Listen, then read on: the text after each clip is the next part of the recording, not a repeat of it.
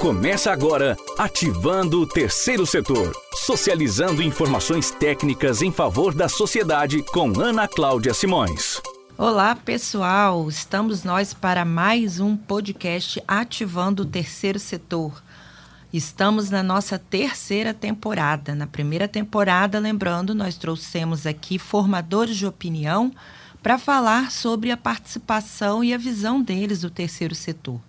Na segunda temporada, nós trouxemos representantes de ONGs, né, de instituições sem fins lucrativos, para falar um pouquinho de dúvidas dos temas é, tributários, contábeis, fiscais, projeto, captação e, e contar um pouco das histórias das instituições.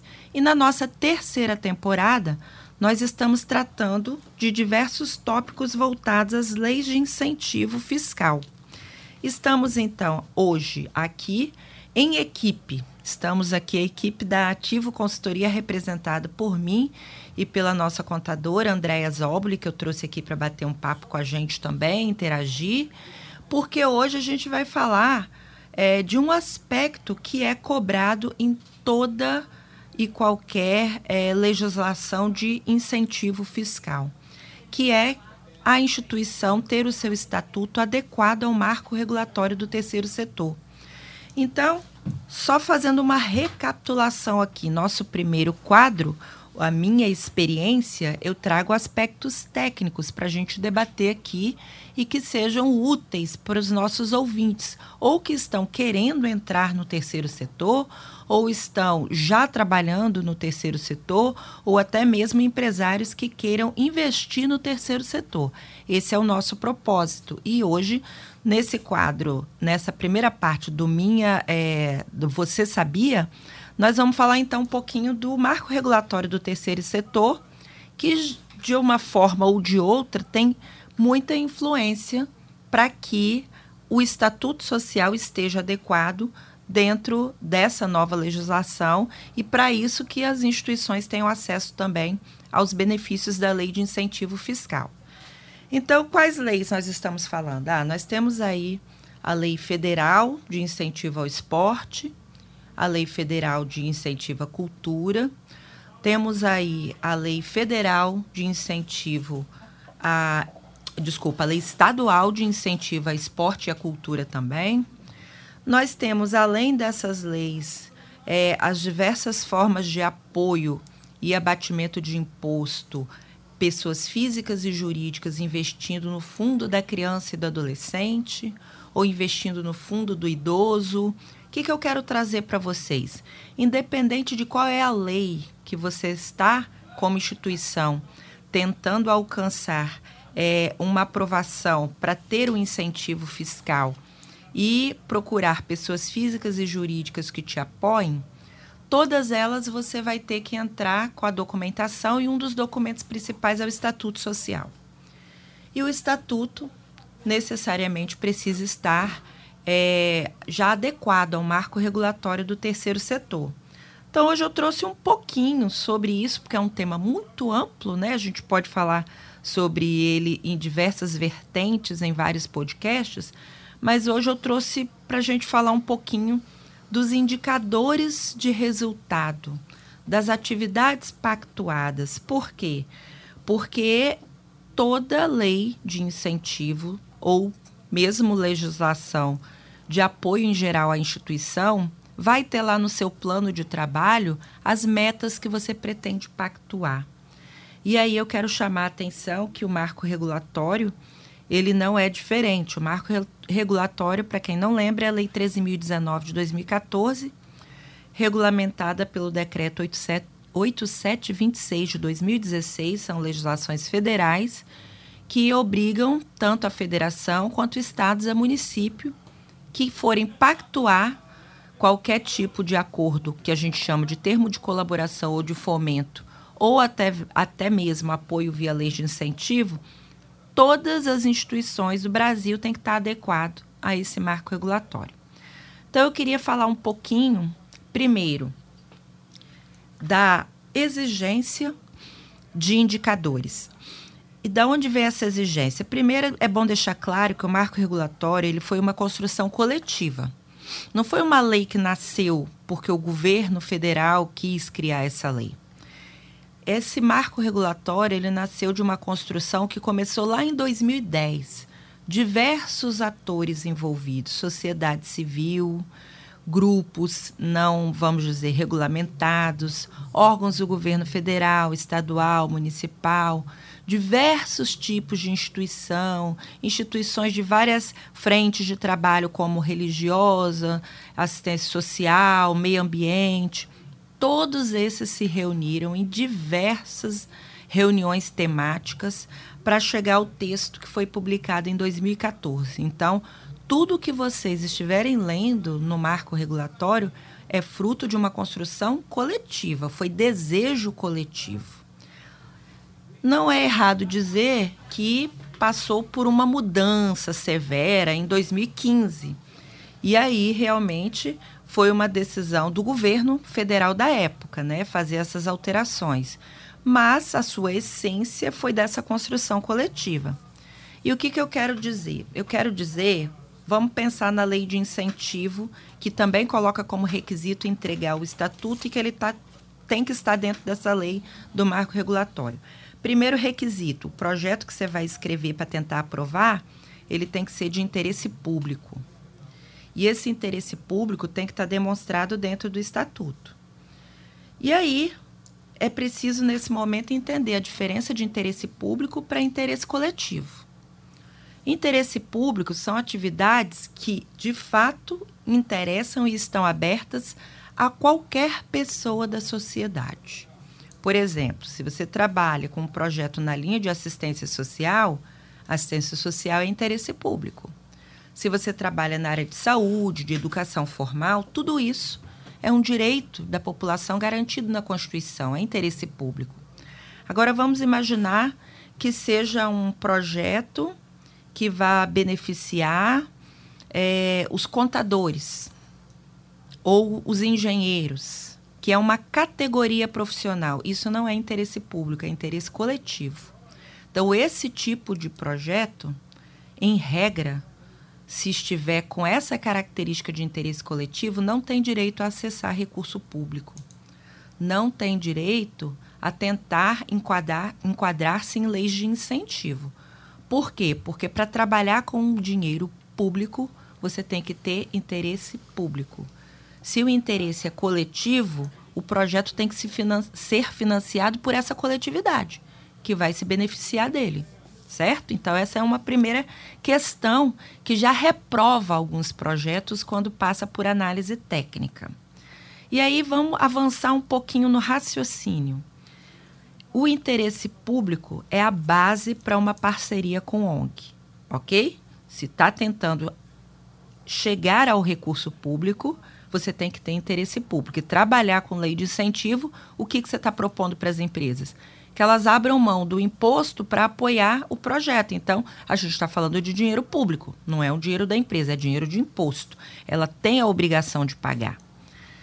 E aí, os indicadores, que é o objetivo principal do nosso podcast de hoje, indicadores qualitativos e quantitativos, essas metas que, a, que as legislações exigem dentro do plano de trabalho, tem um motivo. Porque o interesse público ele tem elementos teóricos e tem elementos práticos. O que, que configura que uma instituição está escrevendo um projeto de interesse público? Primeiro, isso tem que estar claro dentro do estatuto dela. Ok, mas estatuto é papel, é teoria. Isso tem que estar tá claro dentro do, dos códigos quinais no CNPJ dela. Ok, mas CNPJ é teoria também. Isso tem que estar tá claro dentro de qualquer documento que a instituição escreva. Ok, mas escrita de documento ou de projeto também é papel, também é teoria. Então, de verdade, o que caracteriza o interesse público? O resultado. Se o resultado atinge a população, provocando nela uma transformação que seja realmente uma transformação desejada por toda a sociedade, você está falando de fato de interesse público. Então é por isso que a prestação de contas que qualquer lei vai exigir, inclusive as leis de incentivo fiscal, elas vão exigir em três elementos diferentes. A prestação de contas financeira, que é aquela que todo mundo fica preocupado, né?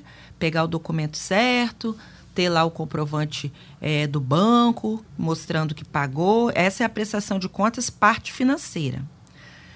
Tem a prestação de conta, parte operacional, que é fazer os relatórios contando as atividades que aconteceram para gastar aquele dinheiro. E tem a prestação de contas da parte de resultados, que é mostrar que o dinheiro foi gasto em tais atividades e, com isso, transformou-se em tal grau as pessoas beneficiadas. E aí, o que, que é o mais importante para o governo, seja em qualquer esfera, não pedir que a ONG devolva o dinheiro? Provar o resultado. Não é provar que gastou com os documentos certos, fiscais e financeiros. Porque se a ONG gastou o dinheiro certo, com o documento certo, com o extrato bancário comprovando, com o documento financeiro correto, mas se não conseguiu resultado nenhum, esse dinheiro foi perdido. E a legislação, baseada no marco regulatório do terceiro setor, dá o direito ao ente público que liberou aquele dinheiro pegar o dinheiro de volta. Por quê? Porque não se está liberando um recurso público, seja ele financeiro seja ele em forma de imposto, para gastar e apresentar documento, e sim para conseguir resultado. Então, olha como isso é importante. E os resultados que todo projeto precisa demonstrar são resultados qualitativos e quantitativos. E como é que se mede isso? Através de metas e indicadores. Ah, então vamos pensar aí nas leis federais, estaduais, municipais. É por isso que nos planos de trabalho vão ser solicitadas metas, vão ser solicitados indicadores. E aí, dentro do marco regulatório, tem vários artigos que devem ser observados e respeitados para não se perder em relação aos resultados, tanto no, na lei quanto no decreto. Mas eu quero trazer para vocês aqui algumas dicas práticas, tá? Na construção de indicadores qualitativos e quantitativos. Vamos pensar primeiro no raciocínio lógico para a construção. Quando uma instituição, seja de cultura, seja de esporte, seja de criança, seja de idoso, está tentando aprovar um projeto via lei de incentivo, conseguir recurso, que, que ela está querendo? Ela está querendo transformar a vida das pessoas beneficiárias. O atleta, o artista, o idoso, a criança.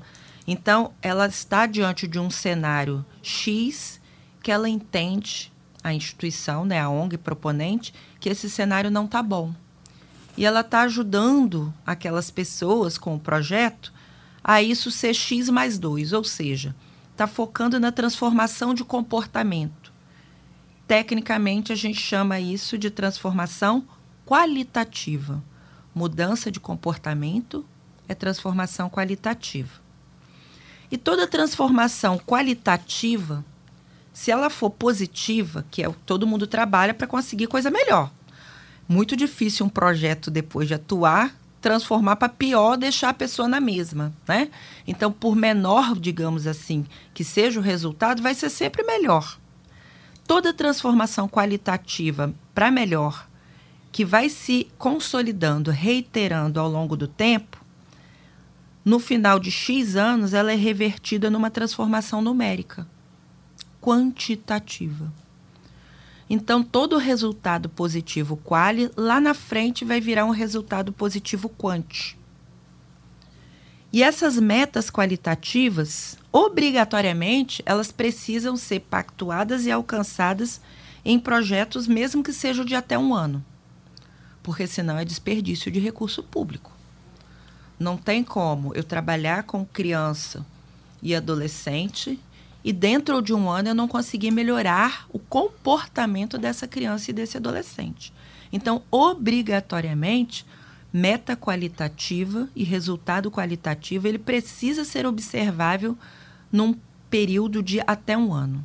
Necessariamente para a gente não afirmar que teve desperdício de recurso público. Agora, não é viável alcançar meta qualitativa dentro de um plano de trabalho ali que vai estar proposto, se não tiver uma ação forte em rede, junto com as políticas públicas e com outras ONGs. Por quê?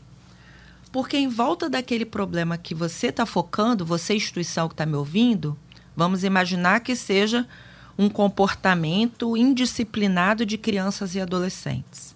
Então você está focando em trabalhar a disciplina e o respeito com aquelas crianças. Mas em volta desse problema, certamente existem inúmeros outros problemas que geraram essa indisciplina. Eles podem ter problema com a sua família. Pode ser uma família que os elementos dessa família são agressivos ou que não deem atenção para essa criança, para esse adolescente. Ele pode viver situação de violência dentro dessa família.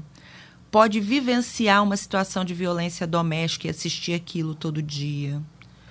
Pode é, ser estimulado pelo convívio das pessoas que ele tem no bairro a ter um comportamento violento.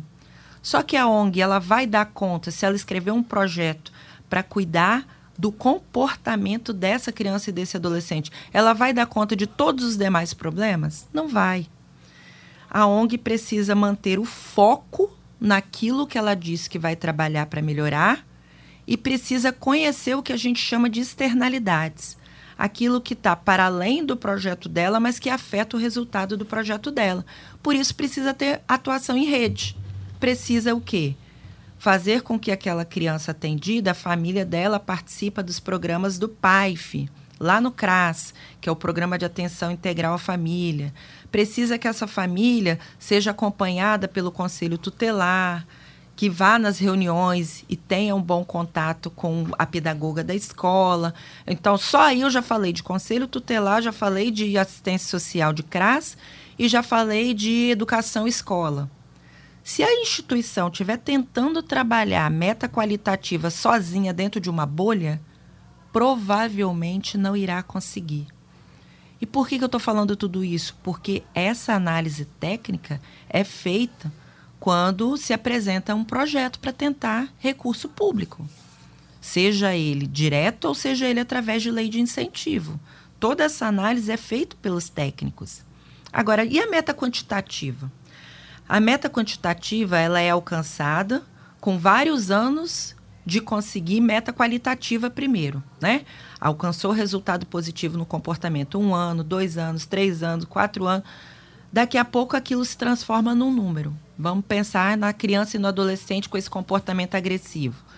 Um ano, ok, melhorou. No outro ano melhorou de novo. Dos próximos meses melhorou de novo. Isso pode virar um número, o quê? A melhoria do rendimento escolar e da frequência dessa criança ou desse adolescente na escola. Então, a meta quantitativa, ela nem sempre pode ser alcançada em um ano. Dependerá do tipo de problema que você está falando e do cenário que o público está envolvido. Então, também a gente às vezes vê projeto com metas quantitativas audaciosas que você bate o olho e fala, inalcançável. Nesse tempo de um ano não vai conseguir alcançar isso nunca.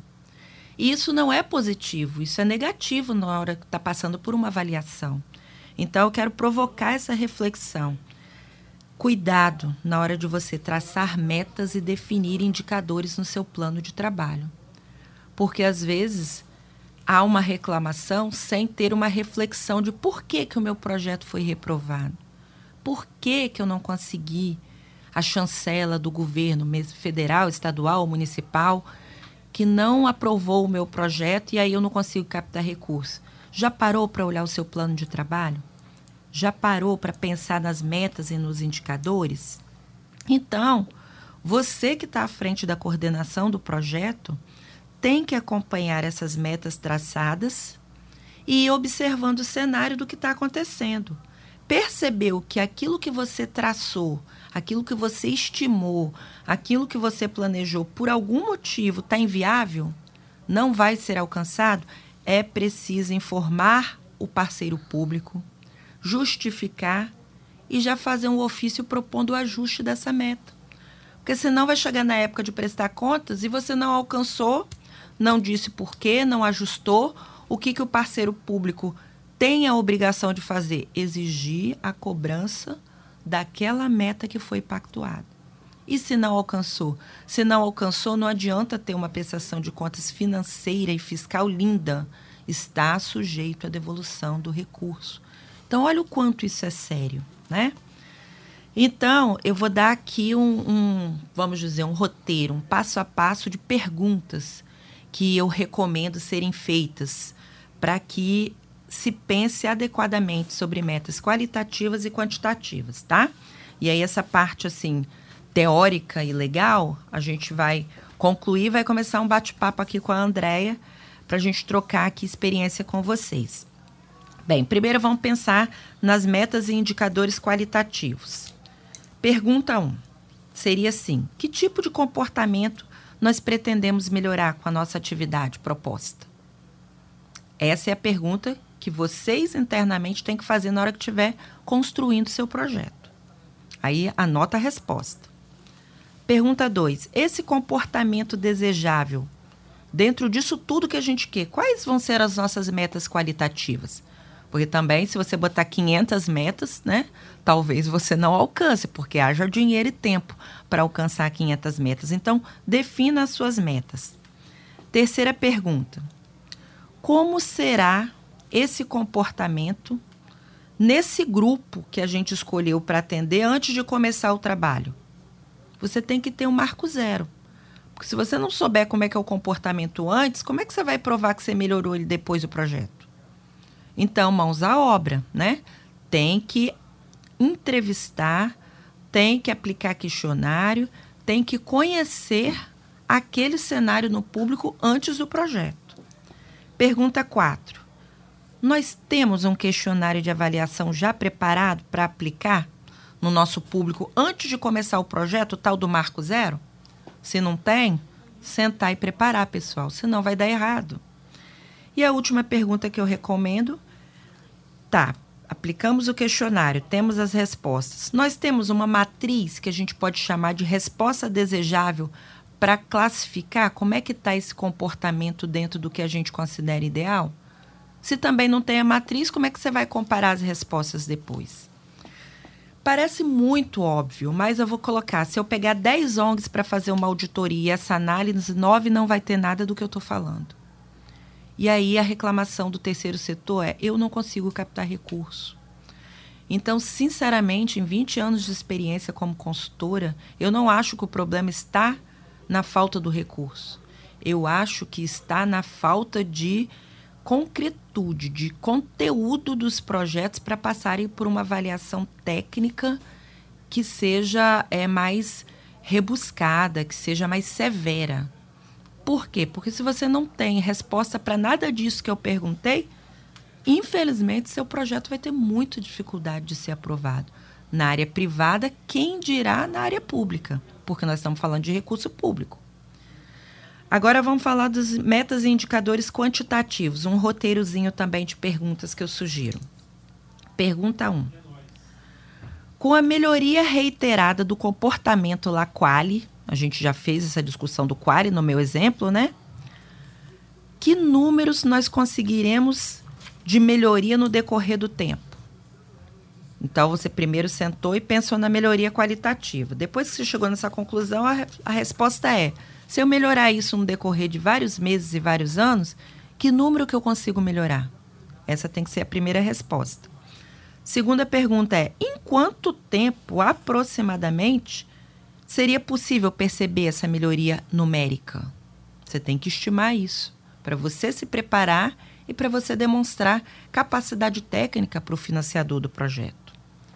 Terceira pergunta: quais os atores de política pública que monitoram, monitoram esses números. Por exemplo, se a gente estiver falando de rendimento escolar e frequência, quem monitora isso é a educação, né? a política pública de educação. Por quê?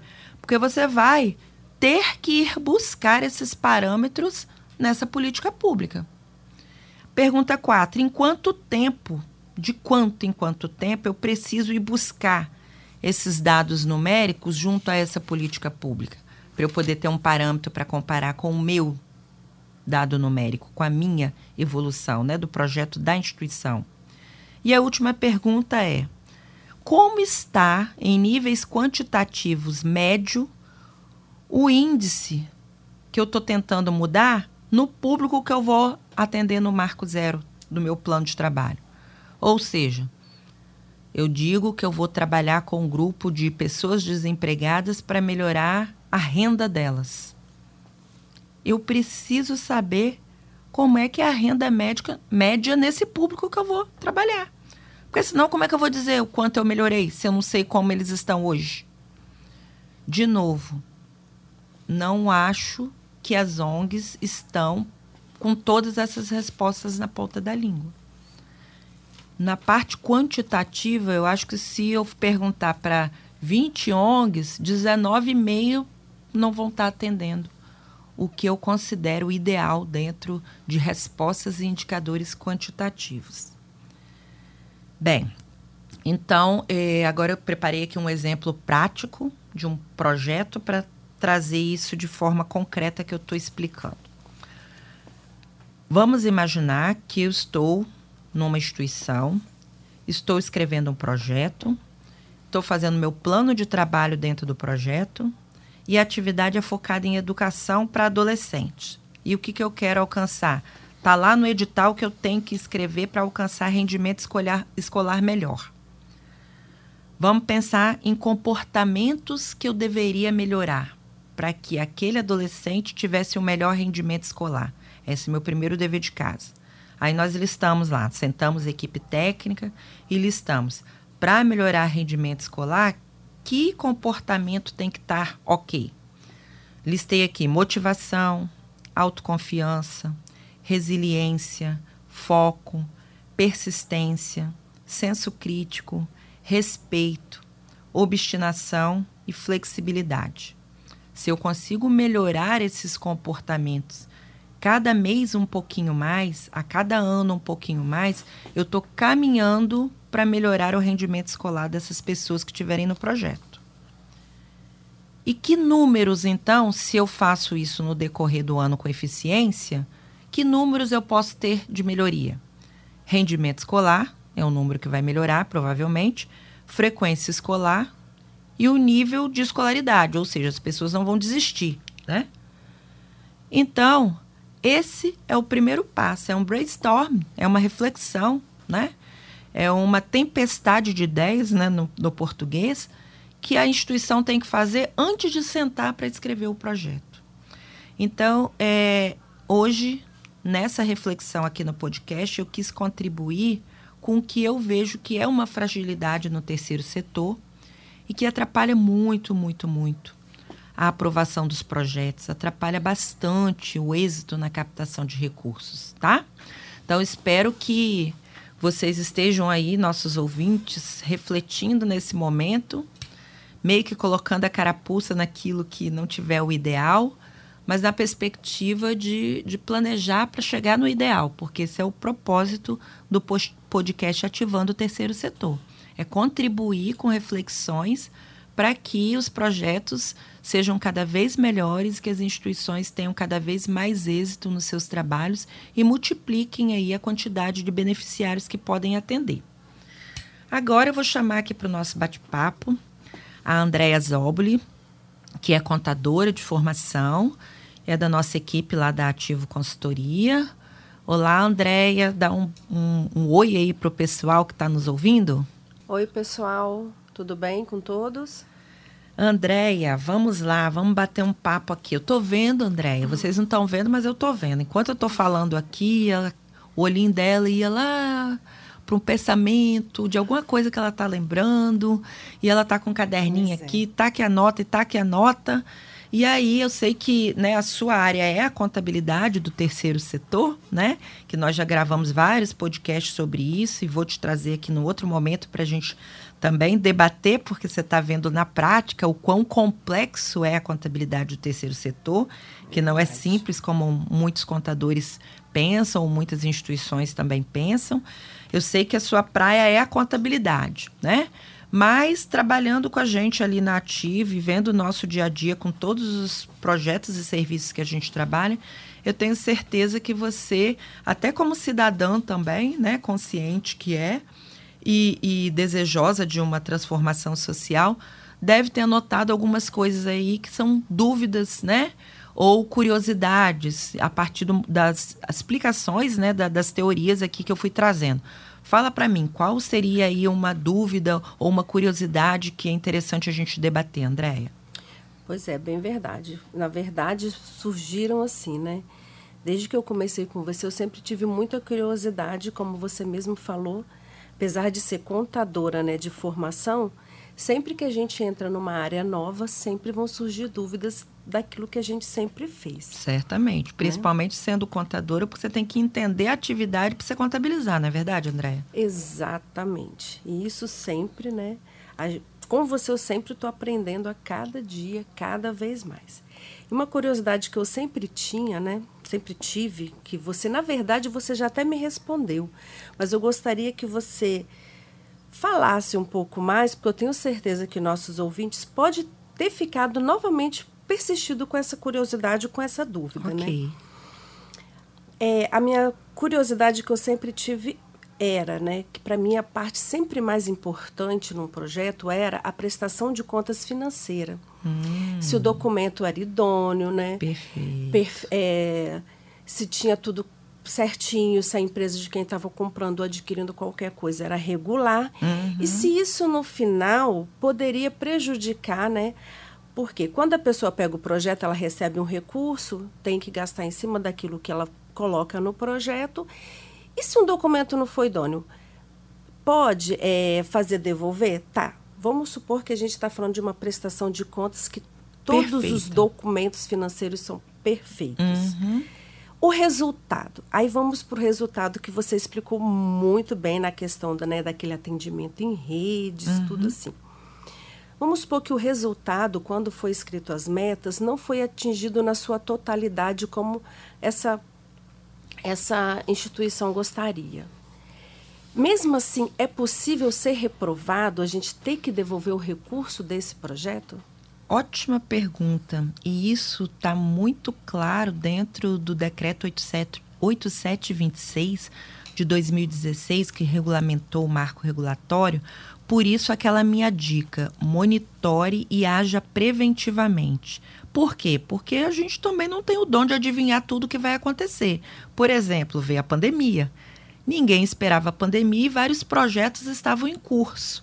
Né? Qual seria a atitude correta dos coordenadores de projetos em período de pandemia? Opa, agora a gente não pode mais sair, tem que ficar em casa. As atividades que eram presenciais não podem mais ser presenciais.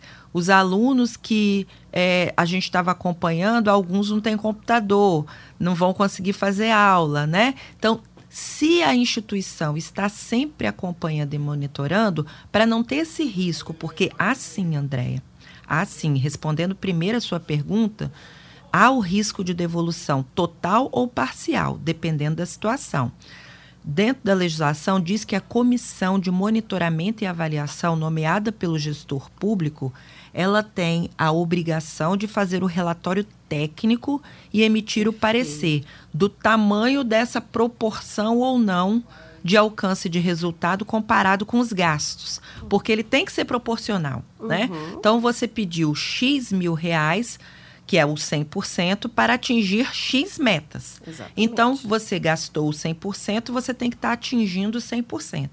Se na parte das metas você atingiu 30%, você tem dois riscos, né? Uhum. Primeiro, de ter que devolver tudo se não foi, é, vamos dizendo, monitorando e avisando para o seu parceiro público: olha, aconteceu essa mudança de cenário que justifica isso, isso e isso que está atrapalhando aquela meta que eu pactuei. Se você não toma essa posição preventiva, você corre o risco de lá no final ter que devolver tudo. Porque o dinheiro ele não foi entregue para ser prestado conta corretamente financeiramente. Ele foi entregue para gerar os resultados. A prestação de contas é uma obrigação, uma consequência lógica, não é o objetivo de um projeto entendeu? Agora, Excelente. se você faz preventivamente esse acompanhamento, lá no relatório de monitoramento, o gestor, por quê? Se você também não alcançou as metas todas, por lógica, você também não, não pode ou não precisou ter gasto o dinheiro todo. Porque aquele dinheiro todo era para aquela meta toda. Então tem que ter coerência o gestor financeiro e o responsável, o representante legal da instituição. Se você consegue provar que proporcionalmente ao que foi gasto foi atingido a meta, né, proporcional, uhum. aí você corre o risco de devolver só a diferença.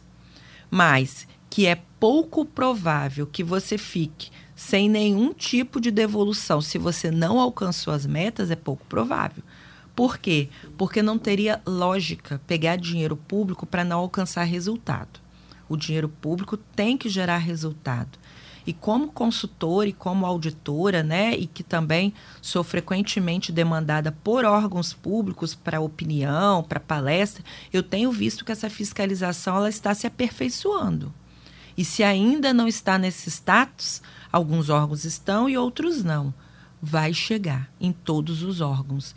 E é certo chegar? Sim, é certo chegar porque é meu dinheiro, é dinheiro público. Eu quero realmente que o meu dinheiro que eu pago de imposto, que não é pouco, seja bem utilizado, senão ele volta para o cofre público. Isso é o certo. Né? Então, respondendo a sua pergunta, sim. Não adianta ter uma prestação de contas fiscal e financeira perfeita e não ter alcançado resultado nenhum. Pode ter que devolver tudo.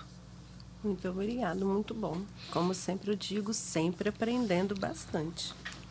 Mais alguma curiosidade ou dúvida? Não, não, na verdade sempre tem mais, né? Mas no tema que você colocou a que eu sempre tinha muita curiosidade era essa. Então, pessoal, é, nosso podcast hoje ele está mais objetivo, né? Hoje nós não temos um convidado externo, estamos só aqui nós da equipe, né, Ana Cláudia, Andréa da Ativo Consultoria, parceira aí da TV Vitória, da Rede Vitória, nesse podcast que vai ao ar toda semana via Spotify é, em parceria também com a Jovem Pan News, e, e trazendo aqui hoje um tema que é bem, vamos dizer, é, conflituoso, né? porque ele é pouco debatido e ele é pouco explicado a motivação da reprovação de contas que a gente tem visto acontecer na prática. Então, isso me preocupou né, em níveis de, de meu Deus, será que as instituições elas estão pensando do jeito certo? Elas estão preparadas para isso?